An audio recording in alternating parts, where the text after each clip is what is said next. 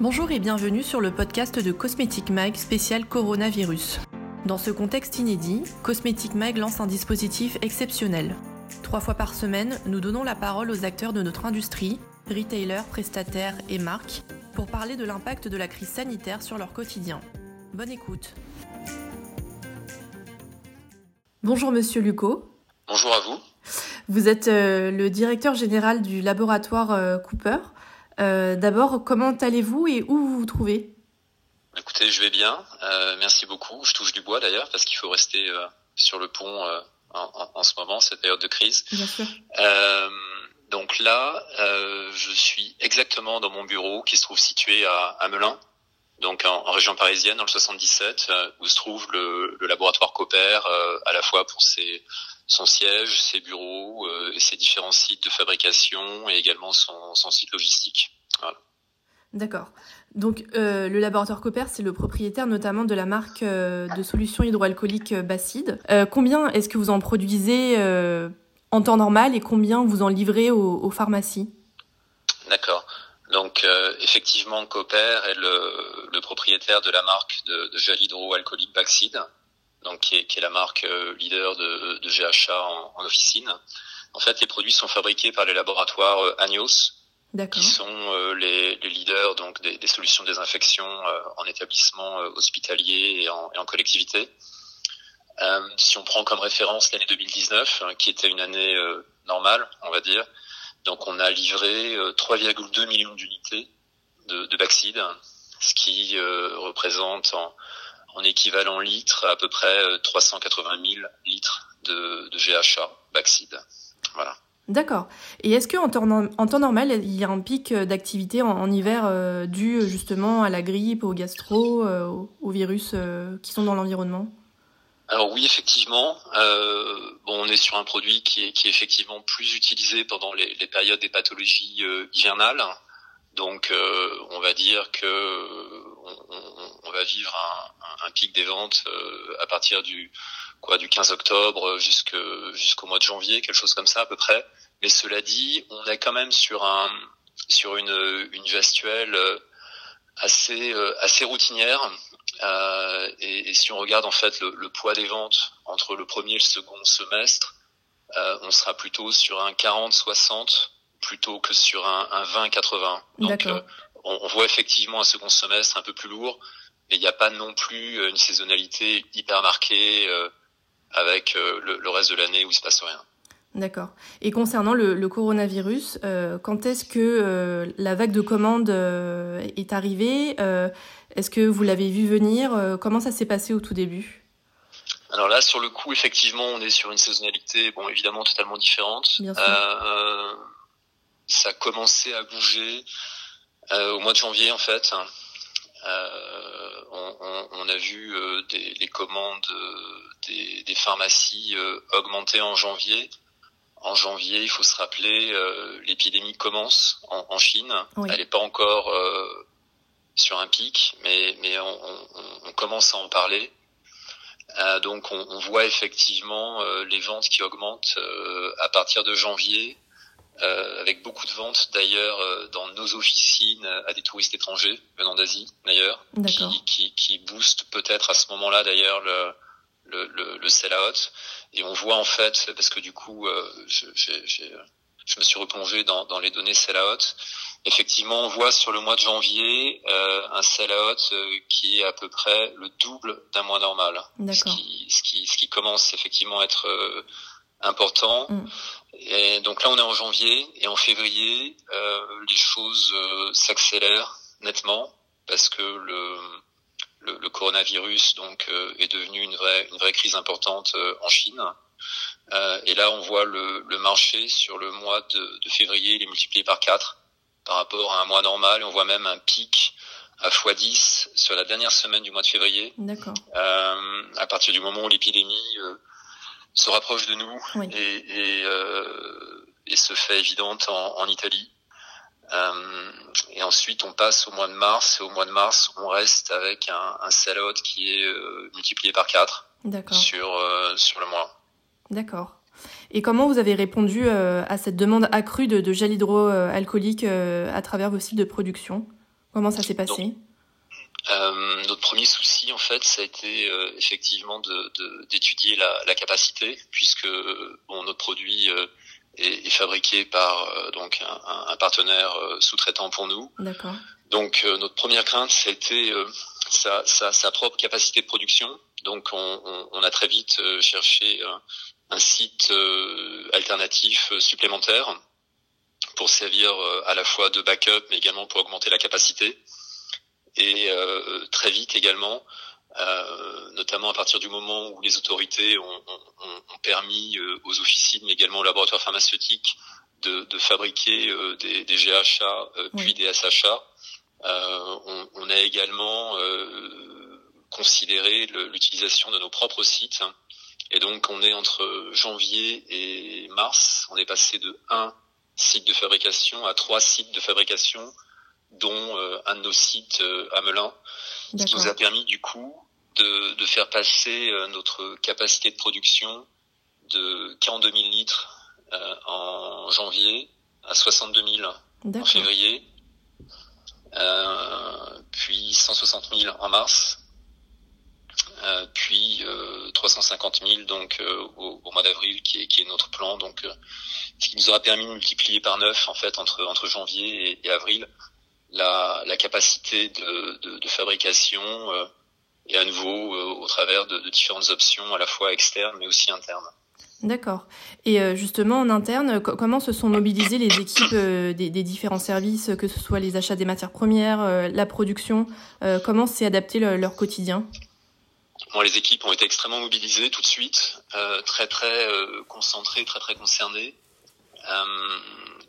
Bon, il faut garder en, tête que donc le laboratoire Cooper, c'est un établissement pharmaceutique, c'est un laboratoire pharmaceutique euh, depuis euh, depuis sa création en 1907. Donc, on a une culture interne qui est extrêmement pharmaceutique et, qui est très très tournée à la fois vers l'officine, mais aussi vers les patients.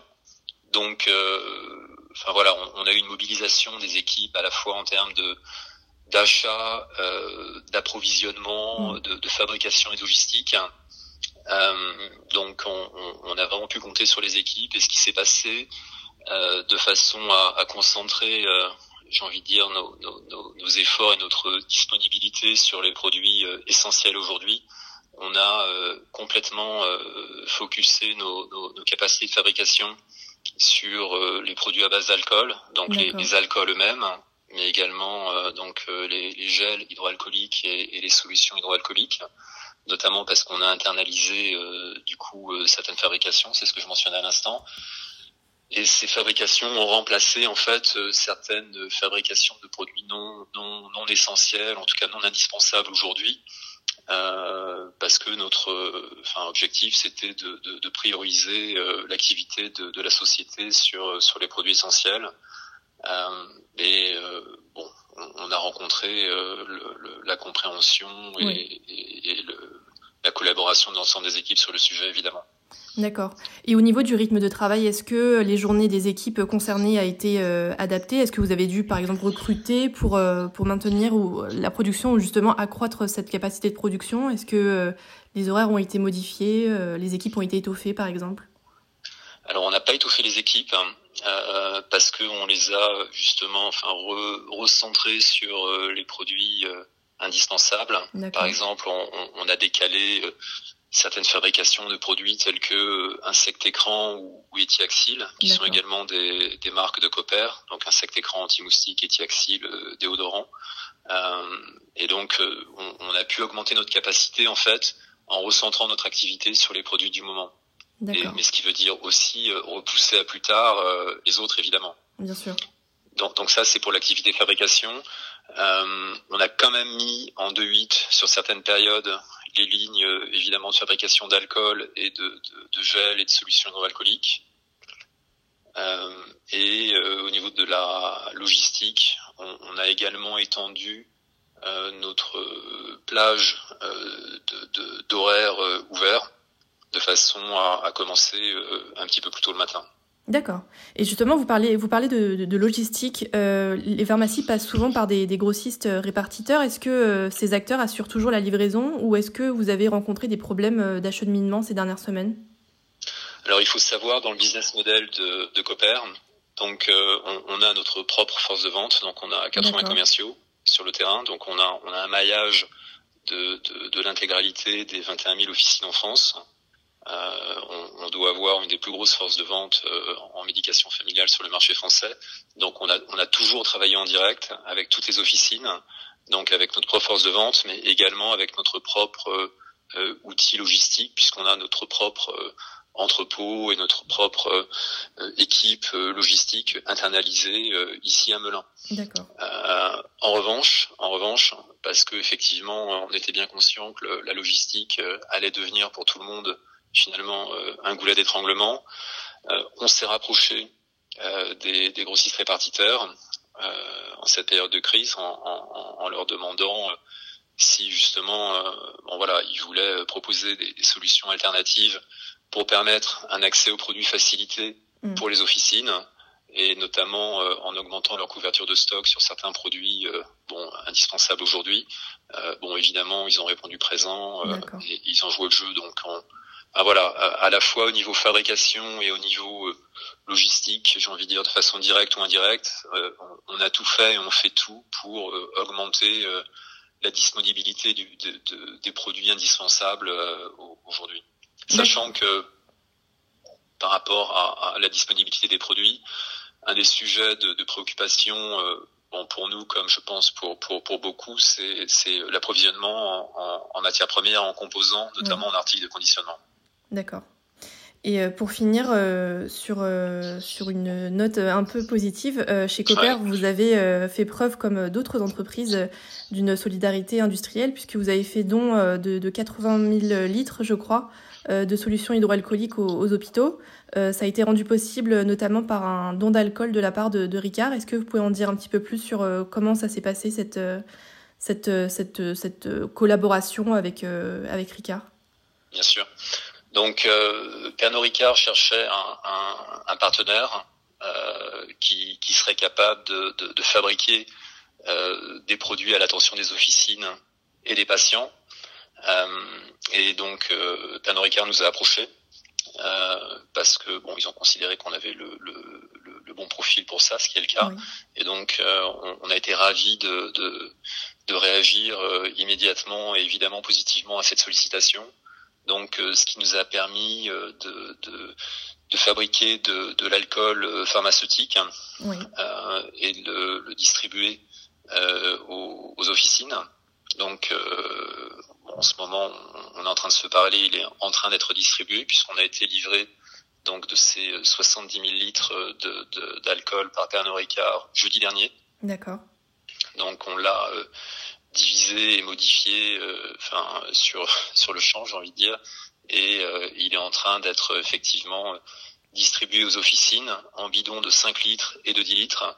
Ce qui euh, permet et permettra aux officines puisque désormais pendant cette période de crise elles ont le droit de, de, de fabriquer leur propre formule de GHA et de SHA oui. donc ça représentera un équivalent euh, d'à peu près 1 800 000 euh, flacons ou tubes de 50 millilitres euh, à l'attention des, des, des, patients. Donc euh, ça, ça a été fait euh, grâce à ce partenariat avec Pernod Ricard et grâce à, à l'alcool effectivement que, que Pernod nous a, nous a offert. En revanche, ce que nous on a voulu faire également suite à, à ce don, on a voulu nous aussi mettre à disposition donc euh, des, des, quantités de, d'alcool et de produits, euh, mais cette fois-ci à l'attention des, des, hôpitaux. D'accord. Donc euh, on a fabriqué, on est en train de fabriquer, puisque là les, les, les lignes de, de, de, fabrication sont en train de tourner. Donc on est en train de fabriquer 80 000 litres de solutions hydroalcooliques, donc de, de SHA, dont la fabrication sera terminée d'ici la fin de la semaine. Et donc euh, ces 80 000 litres seront mis à la disposition des autorités sanitaires euh, dès euh, la semaine prochaine pour qu'elles puissent en, en, en organiser l'allocation et la répartition aux, aux établissements bon, en fonction des, des, des, des degrés d'urgence et de priorité que, que seules les autorités peuvent, peuvent connaître et maîtriser, bien entendu, en fait. Voilà. Bien sûr. Eh bien, merci, Monsieur Lucot. Portez-vous bien. Avec plaisir. Oui, merci infiniment. Vous aussi.